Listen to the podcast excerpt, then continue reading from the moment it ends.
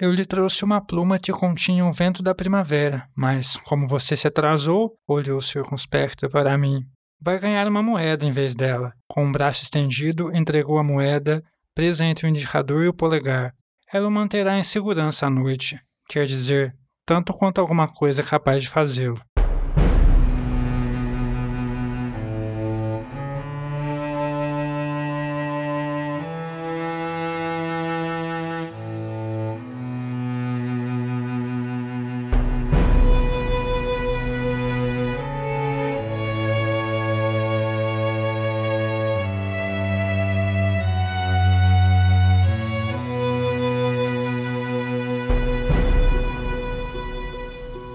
Pessoal, vocês estão ouvindo o 25 episódio dos Quatro Cantos, o nosso podcast de releitura da Crônica do Matador do Rei do Patrick Rothfuss.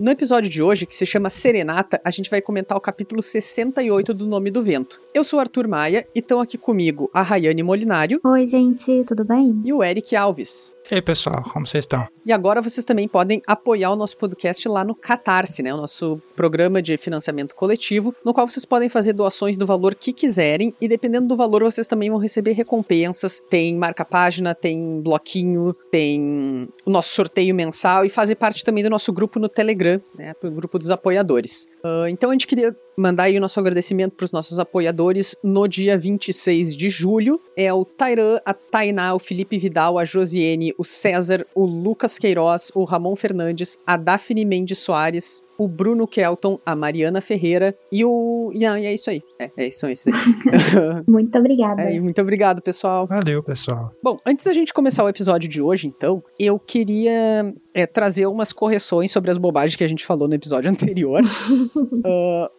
o nosso apoiador, o César Catizani, que até participou com a gente aqui do episódio 23, é, nos corrigiu um pouco naquela coisa que a gente ficou confuso sobre o Kilvin, né? Sobre as mãos do Kilvin. Uh, o que, que, tinha acontecido, por que estavam queimadas e tal. A gente ficou se perguntando o que, que é um Talma por muito tempo e ninguém fazia a menor ideia. é, segundo o César aqui, Talma é uma unidade de medida de calor fictícia, como se fosse um joule ou como se fosse uma caloria. vou ler aqui o que ele falou, na verdade. É, duas coisinhas. Talma é uma unidade, algo como joule ou caloria. E se fosse pensar na termodinâmica do que o Kelvin fez, ele provavelmente estava segurando o absorvente de calor. A sensação de quente nada mais é do que uma transferência rápida de calor. Como ele teve que sugar o calor de um incêndio inteiro pro frasco, rapidamente ele queimou a mão. Então faz muito mais sentido do que a gente tentando entender alguma Tentou. coisa.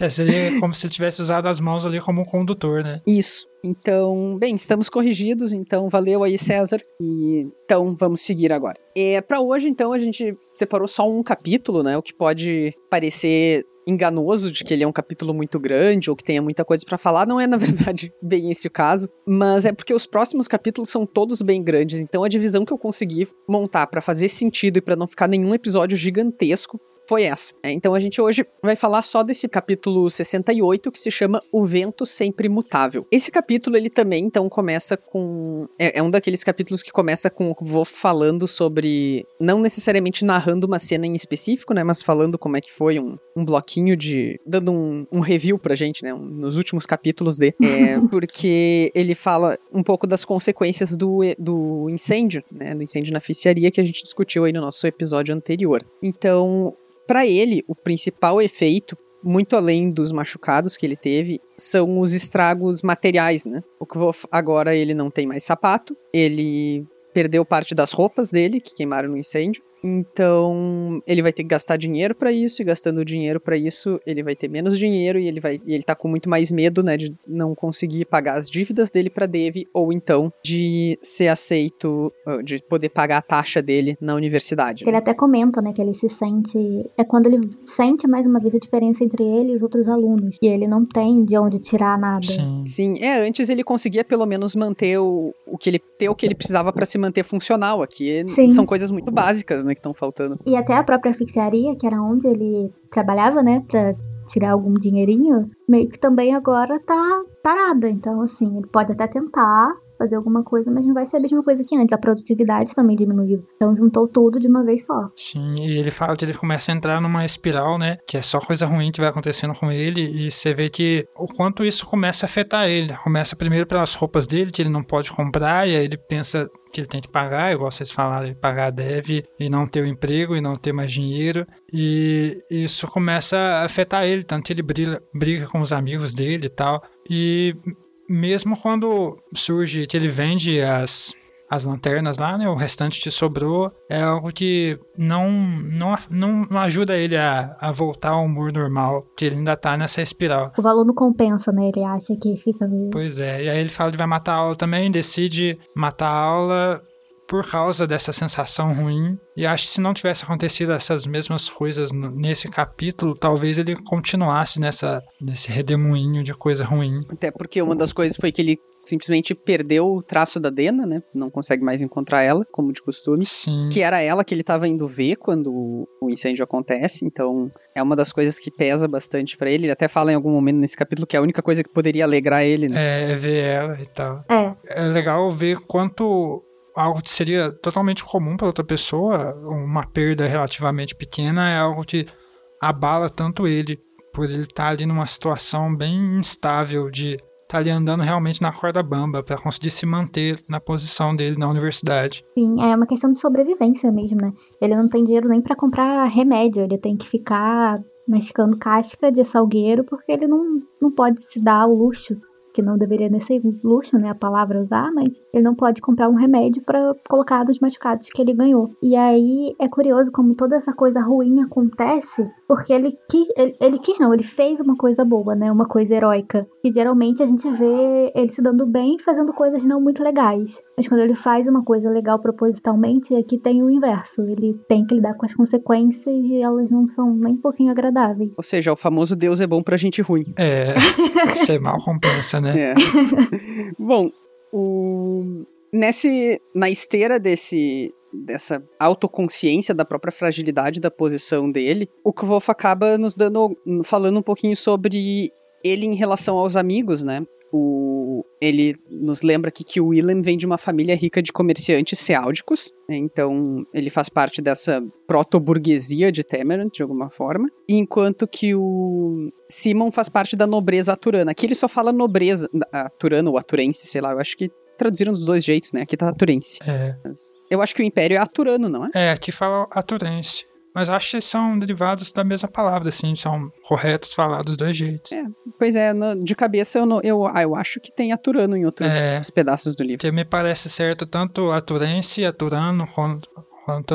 Aturano pode ser o nome do próprio império, né? Atura, Aturano, e Aturense seria em questão da população, talvez. Às vezes acontece isso. É verdade. É, não me vem agora à mente nenhum exemplo, mas eu acho que é a explicação que faz mais sentido. Bem, de qualquer maneira, então o Simon faz parte dessa nobreza a gente. Não sei se já teve menção a isso antes no livro, mas a gente vem a saber, spoiler minúsculo, né? Que é uma nobreza. Ele faz parte da pequena nobreza, né? Ele não é herdeiro do trono de qualquer coisa, assim. Ele é um. Ele tem uma, uma vida estável, né? Mas ele não, não tá entre os. Só o título, só. É. é. Seria equivalente a barão, né? Que não é muito. Isso. É um título que não é tão importante quanto os outros. É, bom, uma maneira deles uh, fazerem coisas juntos, até do que vou tentar uh, estar num humor melhor, né? Eles vão até Imri para assistir uma peça chamada Três Vinténs por um Desejo. Essa parte é, é, é ótimo, porque assim, ele vai para se sentir melhor, mas vendo uma peça que vai deixar ele triste. Tipo, quando, igual a gente, quando tá triste, vai ouvir uma música mais triste ainda pra ficar no, no, no, clima, né? É isso que ele vai fazer. É, ele tá botando Big Girls Don't Cry no fone dele. Essa peça, a Três Vinténs por um Desejo, ela já foi performada, inclusive, pela trupe do Kvof. Ela é uma peça de um cara chamado Fel teme, né, como diz aqui no, no próprio livro, mas ela também foi mencionada num dos primeiros capítulos do Kvof, já contando a história dele sobre a infância e tal. Essa era uma das peças que a trupe dele performava, na qual ele fazia um papel. Aliás, se eu não me engano, perdão, ele menciona isso naquele capítulo que ele vai. que ele tenta se fingir de nobre em Tarbin. E aí ele diz que, ah, porque eu fazia esse papel aqui de um nobre arrogante quando eu tava na trupe. O que ele vai. fica pelado, sabe? Uhum. Uhum. Então, enfim, essa peça já foi mencionada ela, e ela vai ser mencionada mais algumas vezes aí. Bem, quando o Kvolf decide matar a aula, então, como o Eric já tinha mencionado, ele vai na eólica, né, na esperança de, quem sabe, encontrar a Dena. É curioso porque ele chega lá e o Deok diz para ele que dessa vez ele chegou no. É, chegou na hora certa porque tem uma pessoa esperando ele. Daí ele fica, oba! e aí, quando ele entra, não é a Dena, né? Quem tá lá é a Fela esperando por ele. É, ela presenteia ele, né, com uma capa uh, ela presenteia ele agradecendo ele por ter salvado a vida dela com uma capa com bolsinhos internos, inclusive ela disse que o, o eu e o Simon disseram que isso era importante, e a capa verde clássica do Kvolf, né? É, é o momento que ele ganha. A, é, a imagem mental que a gente tem do Kvolf normalmente é com essa capa, né? Pois é, achei uma capa é marcante porque combina tanto com o laranja das imagens do cabelo dele e tal, mas é também a capa que ele começa a fazer as coisas no livro, tipo, no final do livro, toda aquela cena na outra cidade e tal, acaba que fica marcada essa. Ela ganha uma importância. É, e talvez por terem mais ilustrações, né? É. Uhum. Agora, uma coisa que eu, que eu acho que é passível de discussão, que a gente até já discutiu em outros momentos, inclusive relacionado à Feila, é que aqui ela tem todo um diálogo com o Kvof sobre ela ter sido uh, covarde ou corajosa, né? Porque ela, como qualquer pessoa na posição dela, estava aterrorizada e aí ela disse que ela travou, né? Que ela não, não ia conseguir fazer nada se o Kvolf não tivesse lá para salvar ela. E daí o Kvolf fica tipo, não, relaxa, tu ia sim, tu tava se mexendo. O que a gente sabe que meio que não é verdade, né? Porque ela não ia conseguir. Tanto é que é por isso que o Kvolf foi até ela, ele tá tentando ser legal aqui, né? Sim, mas ela levanta um, diálogo muito interessante sobre fazendo uma crítica aí às histórias de princesa e tal, desse papel totalmente raso de ter que ser salva. E aí ele acentua que ela realmente conseguiria salvar pela força dela, pelas características da mão dela ser uma mão forte e tal. Eu acho que isso, esse pequeno diálogo aprofunda demais ela como personagem, porque é, é um diálogo curto e tal, mas todas essas características que ele enfatiza mostra muito mais sobre ela e sobre como ela não é só mais uma pessoa que precisava ser salva. É, e eu acho que assim, até aí a gente não tinha muito dela, ela era uma personagem bem ah, tá, existe, mas a gente não tinha muitas informações sobre ela, né? Uhum. E, e quando o Volt fala assim, que, que ela tava tentando e tudo mais, eu acho que de certa forma ela não ia conseguir, isso é óbvio, tanto que é o que ele vai ajudar ela por isso. Mas é porque quando ele viu, ele realmente menciona no capítulo do que tá tudo pegando fogo, que ela tava olhando de um lado pro outro, tentando encontrar alguma saída, mas que não tinha saída. Uhum. Então, assim, para ela, é possível que ela tenha tido a sensação de que, poxa, eu fiquei travada, não, não, não fiz nada. Mas ele teve uma percepção diferente. E ele mesmo menciona isso no capítulo. É. Só que a perspectiva dele, ele conseguiu ver que ela tava assim, de mesmo que. É, não, ela não percebendo que ela estava buscando uma saída, ele percebeu, entendeu? É sempre ter a sensação de você ver algo que passou e você pensar que poderia ter feito algo diferente e uhum. tal, só que bem mais intensificado, porque ela, ela tava desesperada, então realmente, mesmo que ela estivesse é, tentando instintivamente achar uma saída, ela não estava raciocinando direito. Não tinha como, isso. É. É, pode ser até uma coisa assim, é, que você faz no subconsciente, né? Sem perceber que você tá fazendo. Igual, tipo, sei lá, você tá indo para casa num caminho que você já conhece e você nem percebe quando que você chegou em casa. Você só chegou. Provavelmente foi uma coisa assim. Ela não tava uhum. pensando, ela tava. O corpo dela tava agindo, mas a mente dela pode ter dado uma travada. Esse diálogo que o Eric comentou, dela falando sobre é, as princesas, né? Que ela ficava com raiva de por que, que ela não faz isso? Por que, que ela fica esperando alguém salvar e não sei o que. Me lembrou é, quando a gente vê filmes, né? De terror, de suspense e tudo mais, que a gente fica com aquela sensação de tipo, ai meu Deus, que idiotice, por que, que a pessoa não faz alguma coisa? Tipo, escutou um barulho e vai lá ver o que, que é. Eu faço muito isso, né? Reclamar assim. Só que eu já passei por situações assim, tipo, de ah, tô em casa sozinha de noite, escutei um barulho esquisito lá fora e eu vou lá olhar por motivo nenhum. Ah, não, Rayane, então... eu tranco a porta. então, assim, é o tipo de coisa que eu acho que às vezes a gente faz sem perceber mesmo. É, eu, é, é quando ela narrou isso, isso. Assim, tipo, eu tô em casa normal, eu não vou pensar, tipo, ah, pô, no filme que eu assisti aconteceu uma tragédia porque a pessoa foi lá fora, não vou, não. Não, nem passa pela minha cabeça, entendeu? Já aconteceu isso umas três vezes comigo. Depois, quando eu voltei, eu falei assim, caraca, nem Podia sabia tá o que, que, era. Né? o meu instinto é total o contrário, assim, eu não não tenho. A, numa situação dessas, né? Especialmente quando era criança, assim, eu não tenho a menor coragem de sair do lugar. Eu fiz duas vezes isso sozinha, uma vez quando eu tava com a minha mãe. Quando eu tava com a minha mãe foi pior, porque parecia que tinha alguém no quintal. Alguém tinha entrado, a gente escutou o barulho, como tipo, se alguém estivesse pulando e tudo mais. E meio que a gente foi lá ver o que que era, então. não tinha. Bem, pelo menos a gente não achou. É, aqui, aqui a desculpa que a gente usa é que é os gatos. Que a gente tem vizinha que tem muito gato, então qualquer coisa que faz barulho na telha ou lá fora, outros cachorros latem, foi os gatos. Então... É, aqui também. E assim, aqui do lado da minha casa tem muito bambu, muito. Então, quando hum. não cortam, ele fica muito grande, qualquer vento ele fica batendo, fazendo barulho, as coisas. Então, assim, eu já fico até acostumada. Só às vezes mesmo que a gente vou olhar o que, que é quando é um barulho que parece mais estranho. Mas assim, não façam isso, gente. Pode ser perigoso. Escolhe alguma coisa pra culpar e fica quietinho. bom, o, a, a rigor, a Fela não fez, né? O que é bom. Tipo, o Kvof tenta convencer ela de que ela teria feito. Eu não boto muita fé, não. Mas o Kvof vai um pouquinho além e ele diz: é a mão de uma mulher que teria atravessado o fogo sozinha se eu não estivesse lá. Chamuscada, talvez, mas a salvo. Ele segura a mão dela, né? É bem, bem uhum. interessante essa cena. É. Eu acho legal da parte do Kvof, enquanto personagem, tá tentando reconfortar uma pessoa que, né, precisa que tá se sentindo muito mal porque estava numa situação horrível. Agora, todo esse discurso dele sobre a Feila não precisar dele e tal, ela é super forte e poderosa e pode fazer o que ela quiser, blá blá blá, é a segunda vez que ela é salva por ele e ela não tá no livro a 200 páginas. E ela não fez mais nada além dessas duas coisas. Então, me incomoda muito mais, me parece um pouco de hipocrisia, talvez, aqui nesse ponto, que esteja se tentando passar uma ideia da Fela através de um discurso de um personagem tendo que dizer que ela é assim, enquanto na realidade a gente não vê ela fazendo nada assim. Nem né? mais perfeito, né? É uma camada mais profunda ainda, né? Dessa discussão. É, eu acho que o. Que pare...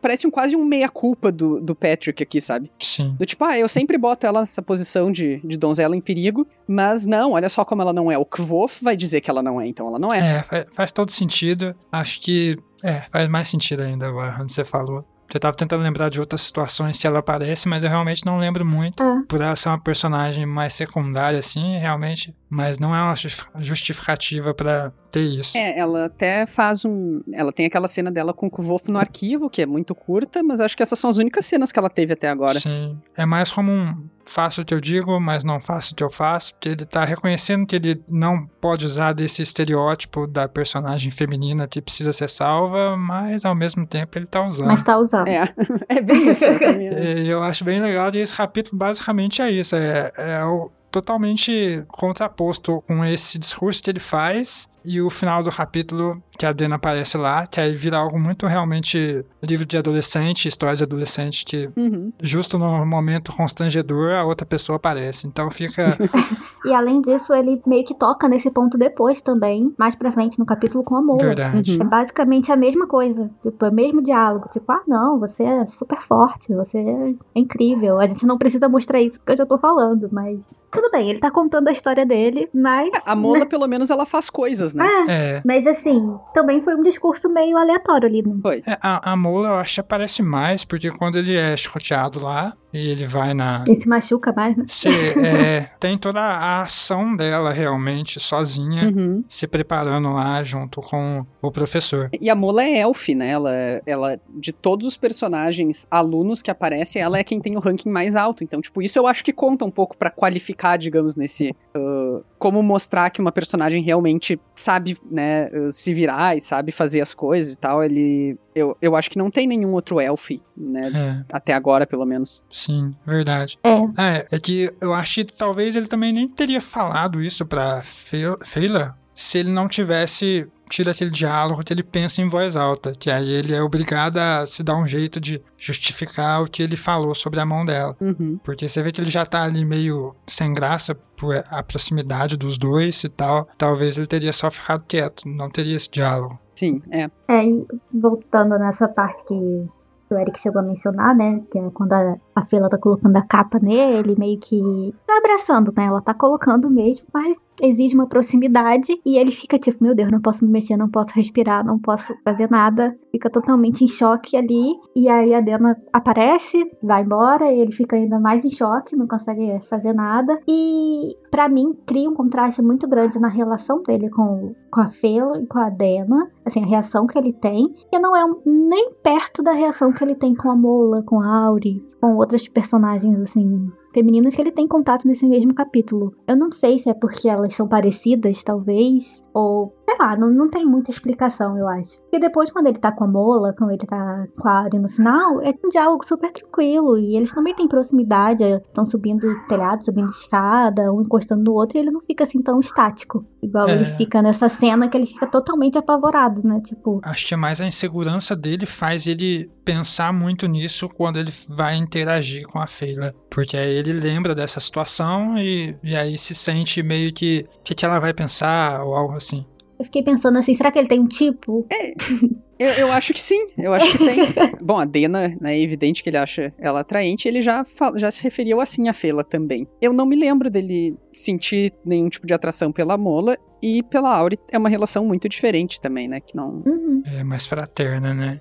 Até com a Dev, que é uma personagem que, assim, ela até. Eles têm um contato maior, Uhum. ele não tem essa sensação igual ele tem com a Mula, por exemplo, nesse capítulo. Com a Fela, não? Isso, com a Fela. Porque, assim, e ela é uma personagem que, como a gente já falou, ela quase não aparece. Eles Uhum. quase nem têm interação, então é curioso essa escolha. E é engraçado isso porque eu concordo que ela aparece muito pouco, mas quando a gente vai lembrar dos personagens da universidade, pelo menos pra mim, ela é uma das primeiras que eu lembro dos alunos, assim. É, Eu diria, tipo, Will, Simon, Fela, Ambrose, né? E a partir daí. é talvez por essa relação de salvar ela e da capa, porque a capa acaba se ligando a ela. Uhum. É algo. Quando, justamente nessa hora, né, que a Fela e o Kvolf estão falando sobre ele ter salvo ela e tal, ela ter ficado parada, que nem uma donzela em perigo, o Kvolf pergunta pra, pra Fela, ele fala brincando assim, tipo, ah, mesmo assim fico feliz por ter estado lá para ajudar. Quer dizer, como Tarsus, se referindo a Deônica, né, que a Fela acabou de citar. E aí.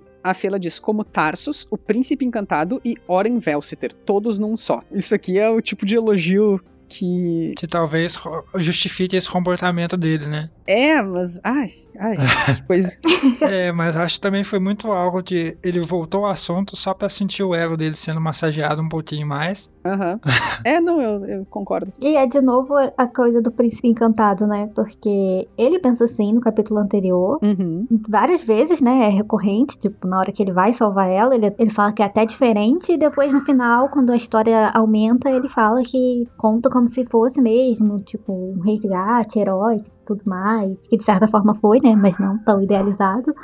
E aqui é, é colocado na boca dela isso, tipo, ah, foi como um príncipe encantado. É, dá a impressão às vezes que os outros personagens ficam reafirmando as coisas que ele já acha de si mesmo, né? Uhum. Aham. Sim, mas enfim, claro, aqui tem todo um contexto, não, não é. Mas é, ai, eu acho brega essas coisas.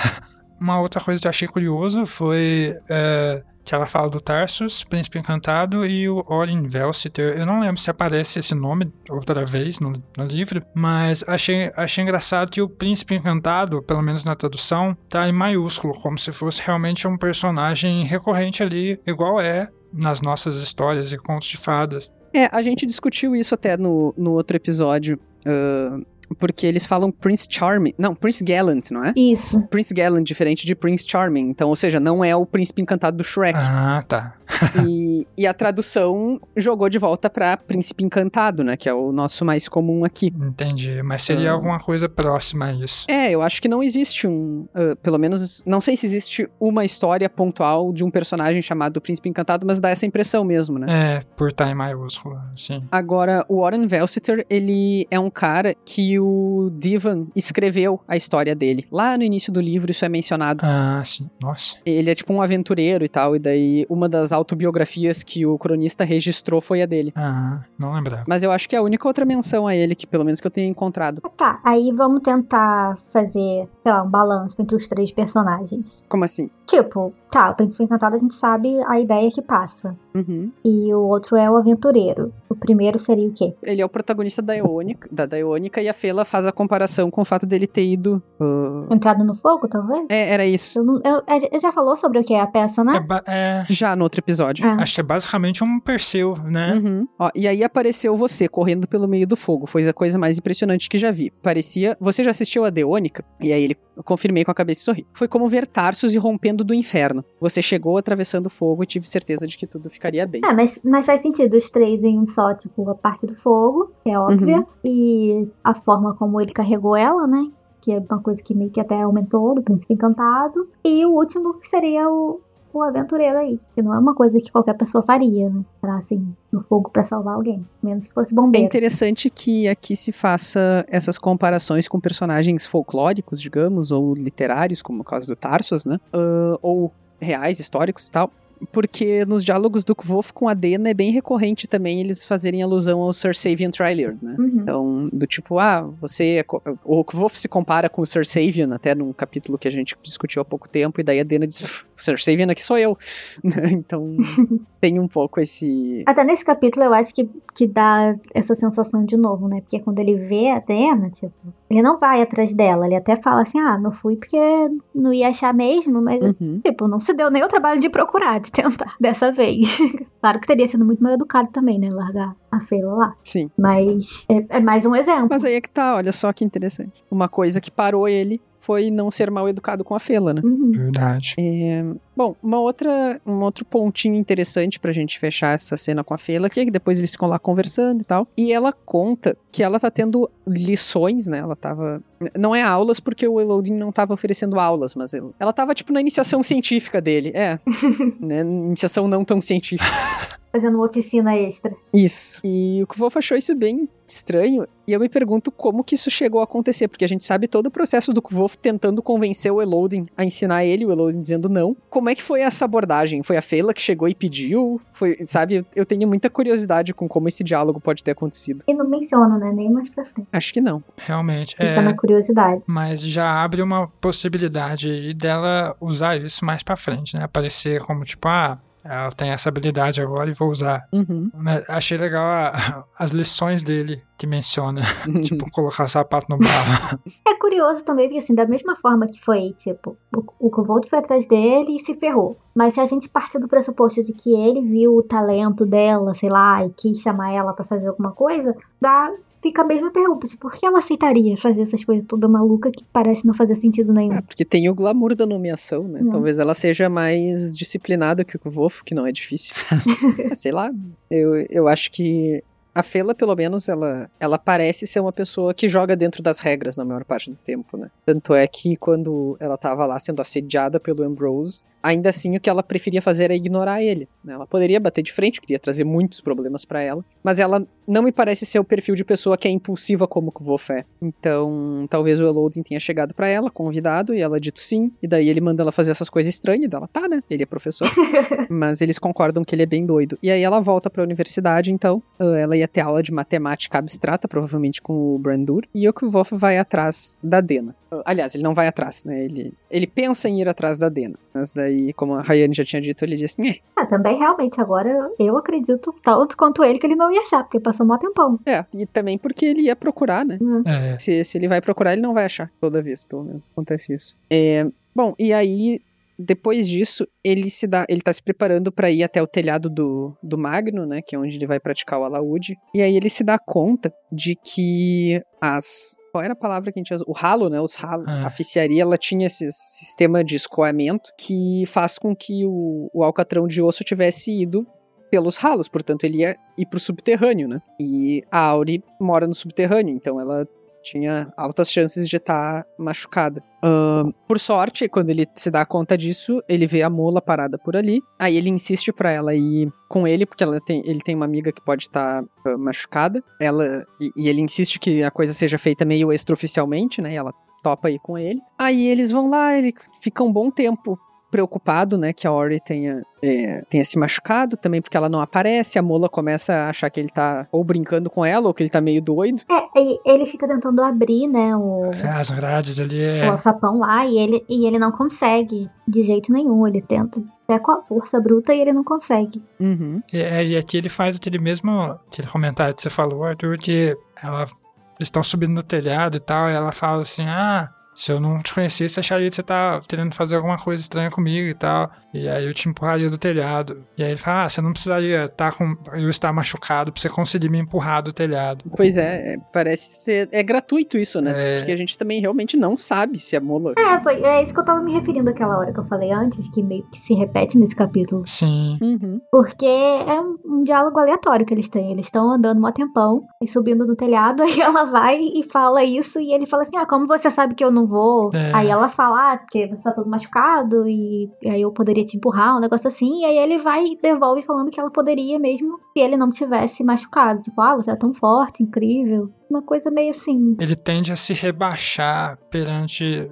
personagens femininas à toa, assim. É, e é esquisito, porque isso não é uma coisa que ele faz, né? Pois é. É, mas talvez seja muito um comportamento de adolescente inseguro que não sabe tratar com um sexo oposto. Mas, igual vocês falaram, eles não fazem isso muito na Dave em personagens que parecem mais velhos. É que a Devi eu acho que é uma relação bem particular de é, provocação mútua, né? É, Com a Devi ele lida mais como ele lida com outras pessoas, que é sendo meio irônico sobre o.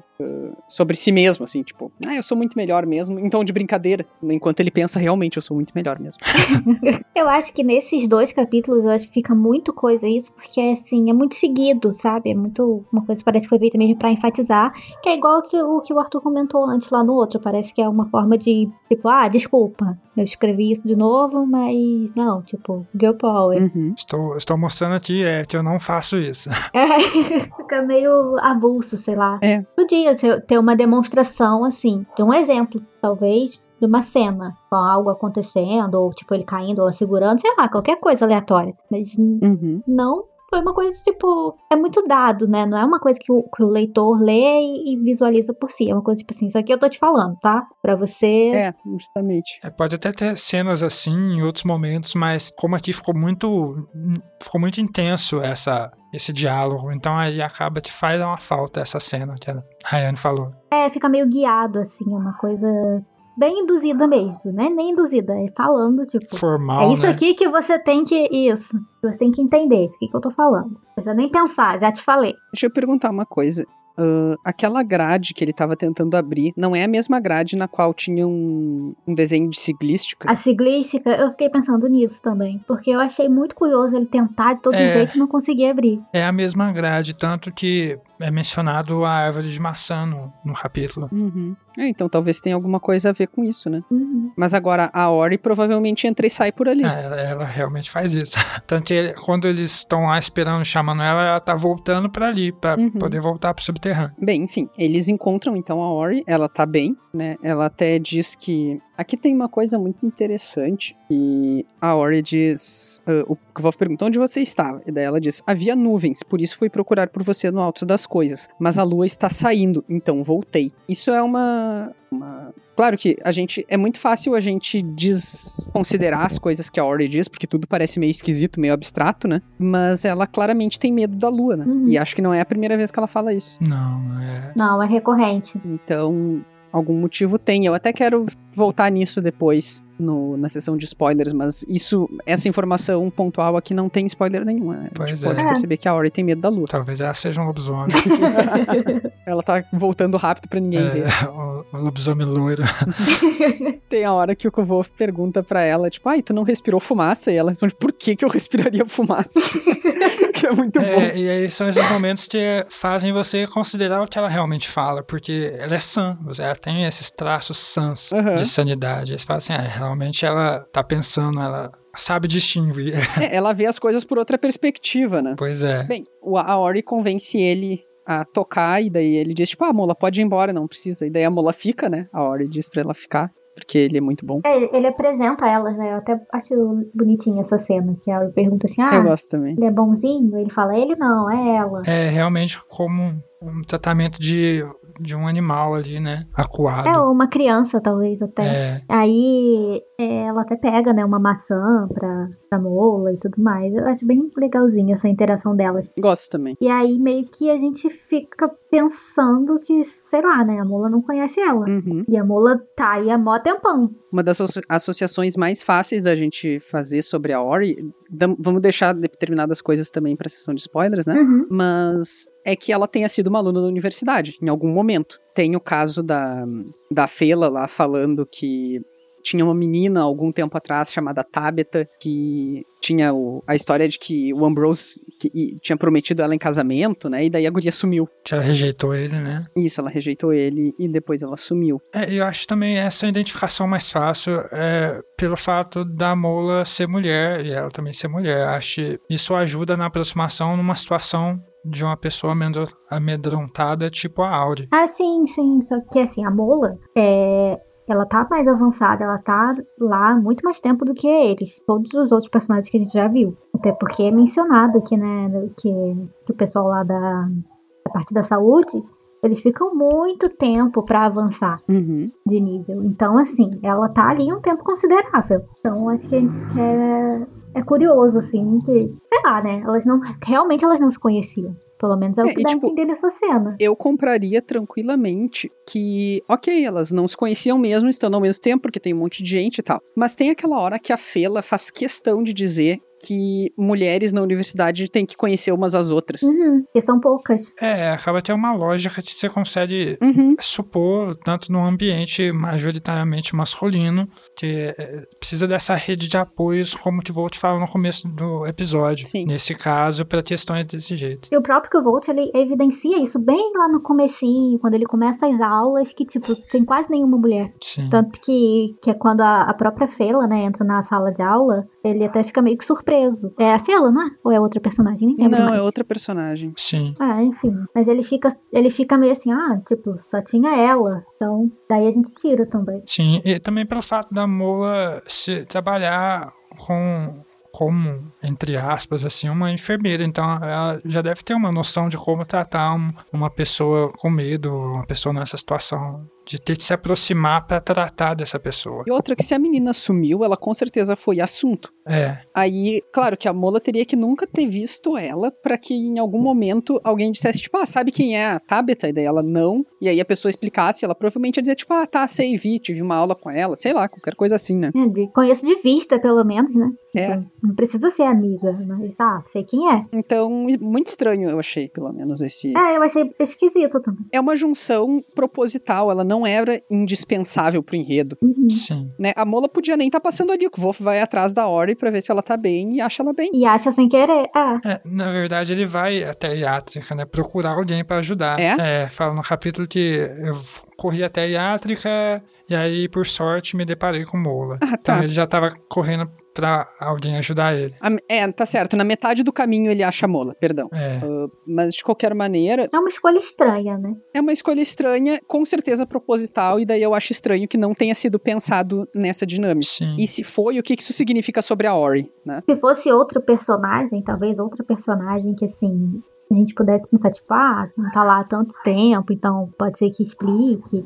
Mas não é assim. Tudo que, que a gente sabe da Mola dá a entender que ela tá lá há muito mais tempo do que todos os outros juntos. Então, Bom, depois então que ele, o Kvolf toca pra, pra elas, né? Ele tá voltando com a Mola. E aí eles têm uma conversa um pouco breve sobre o que fazer com a Ori, né? E que eles. ah, a Mola acha que o Kvolf deveria contar pra alguém de início, e aí o Kvolf acaba convencendo ela que não. Primeiro, porque o Kvolf diz que ela tá feliz onde tá. E segundo, porque se alguém visse ela do jeito que ela tá, iriam prender ela lá no aluadouro, né? uhum. É, ou ela poderia fugir, né? Como realmente um animal acuado. A Mola diz então que ela vai dar umas roupas pro Kvolf levar pra ela, e aí o Kvolf fala uma coisa que eu acho interessantíssima, que ele diz que a Ori não gosta de usar roupas de outras pessoas, e a hipótese dele é que talvez ela só tenha sido criada assim. Ah, claro, a Ori faz várias coisas que podem parecer despropositadas, mas isso me parece coisa de nobreza. Sim. Uhum. É, é, eu não tinha, eu tinha pensado por um outro lado, mas que ficaria mais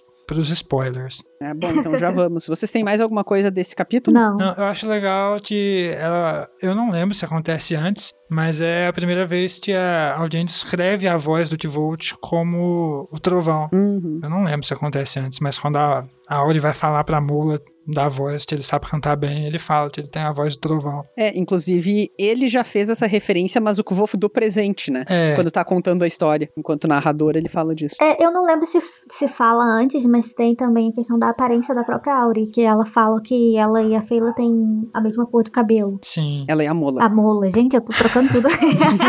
ela e a mola têm a mesma cor de cabelo. Então, assim, é, não lembro se, se é mencionado antes, né? Que a gente falou que falava que o cabelo era fino e tudo mais, mas a gente automaticamente pensava loiro por causa até da capa, ou porque, não sei, a gente imaginava mesmo. E aí aqui, meio que, pelo que eu lembro, é uma das primeiras vezes que enfatiza isso. Uhum, é verdade. Eu acho que não tinha sido dito antes, não. Meio que a confirmação. Então, muito bem, pessoal. Então, se vocês não querem saber o que acontece no resto, que agora é só um restinho, né, do nome do vento, é no Temor do Sábio, na Música do Silêncio, na, na Árvore Reluzente, ou no How Old Holly Came to Be, ou em Declarações Avulsas do Patrick Rothfuss e afins. Vocês parem por aqui, terminem de ler tudo e então voltem pro episódio. É, acho que a gente pode começar falando dos spoilers já. Eu, eu não tenho nada na parte da Fela. Vocês têm alguma coisa? Que eu me lembre, não. Também acho que não. Bom, então vamos direto para essa cena com a Ori aqui. Ah, o que eu queria comentar antes, lá, quando eu falei sobre a Ori ter medo da lua, é que tem uma coisa bem interessante aqui que o Kvolf diz que é uma noite quase sem luar. E talvez esse seja quase um dos temores do sábio, né? Então, É,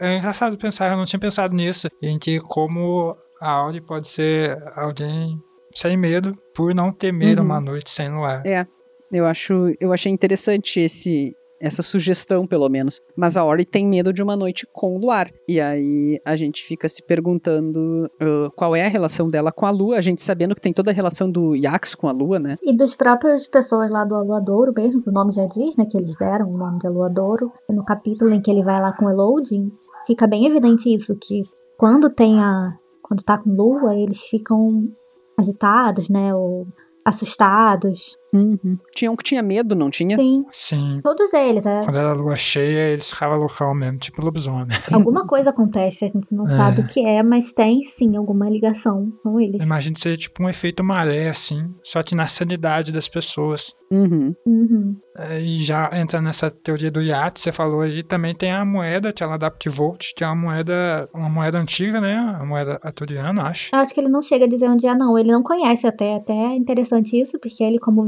viaja muito, né? Ele tende a conhecer muita coisa. Ele diz que ela tem o formato de uma moeda aturense, mas que ele nunca viu O símbolo, é. o- uma moeda daquela cor, né? é. Então ele sabe exatamente a procedência. E talvez possa até ser um disso mais pra frente também, de quem É. é, a obra. É, pode também entrar naquela teoria de que tem alguma coisa no subterrâneo barra arquivo, que seja algum tesouro ali atrás das portas de pedra, que tem a ver com o Yates da Lua. Que eu acho que quando a gente começou a falar da Audi, né, que a gente fa- falou dessa teoria. Uhum. Eu acho que foi até, na verdade, foi no capítulo das portas de pedra, se eu não me engano. Isso, é verdade. E também é. E dessa. dele não conseguir abrir o- as grades ali e ela conseguir. Que faz a gente pensar no quão poderosa é essa relação dela com a nomeação, que pode tanto ser isso, tanto quanto ser, ser a siglística ali, mas não acho que seja siglística por travar e fechar, porque ele, ele consegue enxergar a siglística quando aparece a primeira vez, e eu- se eu me lembro bem, é algo sobre resistência e tal.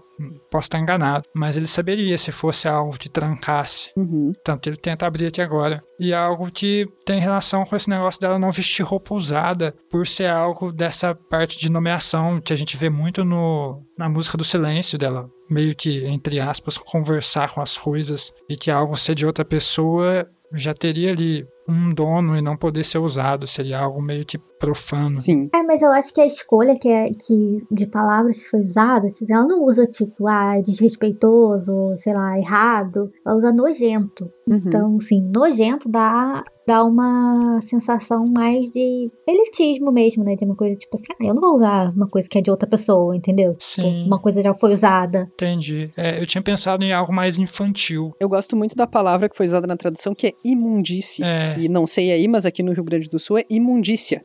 Normalmente preferido por vós.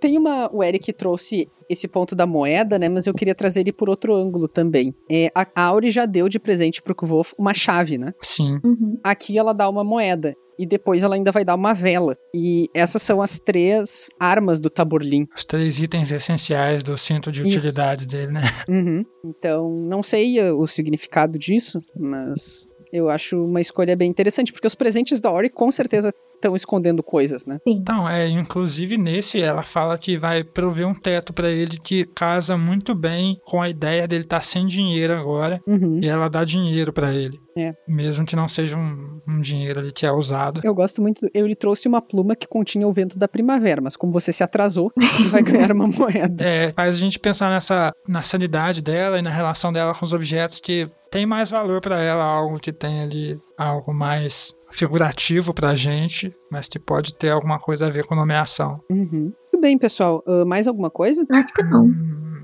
acho que não. Ah, será que talvez, o- pensando aqui agora, o fato dele não conseguir abrir os subterrâneos e ter essa fechadura invisível aí tem alguma relação com o baú dele? Hum, hum. Porque são Não duas. sei. É, porque ele não fala, ele não acha fechadura ali, parece que tá Uhum. fechado magicamente. É, porque ele não consegue abrir de jeito nenhum, né? É. Tipo, é igual, ah tá, é um baú. Mas, sei lá, pega um machado e corta tudo. É, é, se você pensar nos tipos de poderes pra fechar as coisas, pra poder ser possível esse baú, é simpatia, e nomeação, siglística. Então, como não é a siglística ali que a gente pode excluir e não é a simpatia, então sobra a nomeação, que é algo que a gente relaciona muito com a Auri. Uhum. Eu lembrei daquele capítulo quando eles estão no, no Arloadouro que, que eles colocaram o bron era bronze nas paredes. Era. É, Pro Elod não conseguir sair e ele meio que, tipo, consegue quebrar com a nomeação. E aí o outro ele meio que vai lá e só tira com a mão. Porque era uma coisa Sim. simples. é, Mas antes ele tem que usar a nomeação, antes de chegar na, na parte simples. que é algo mais instintivo, né, pra ele. Isso. Uhum. Bom, então tá, pessoal. Muito obrigado por vocês terem nos acompanhado até aqui. É, se vocês quiserem se comunicar com a gente para trazer reclamações, elogios, perguntas, é, sugestões, curiosidades, o que for, vocês podem falar com a gente pelas nossas redes sociais. E quais são elas, Rayane? Então, vocês podem procurar a gente lá no Facebook, que é na página Os Quatro Cantos. Vocês podem achar a gente no Twitter, que é Os, aí quatro em numeral e cantos. No Instagram, que é podcast Os Quatro numeral também cantos. Ou podem mandar e-mail pra gente, que é podcast Os Quatro Cantos, tudo por extenso, arroba gmail.com. E vocês podem estar ouvindo a gente nos nos aplicativos que vocês já têm acostumados, né? No Spotify, no SoundCloud, Podcast Edit, Apple Podcast e diversos outros. No YouTube a gente é, também tá lá como Os Quatro Cantos. Às vezes demora um pouquinho mais pra entrar, porque a gente tem que carregar e demora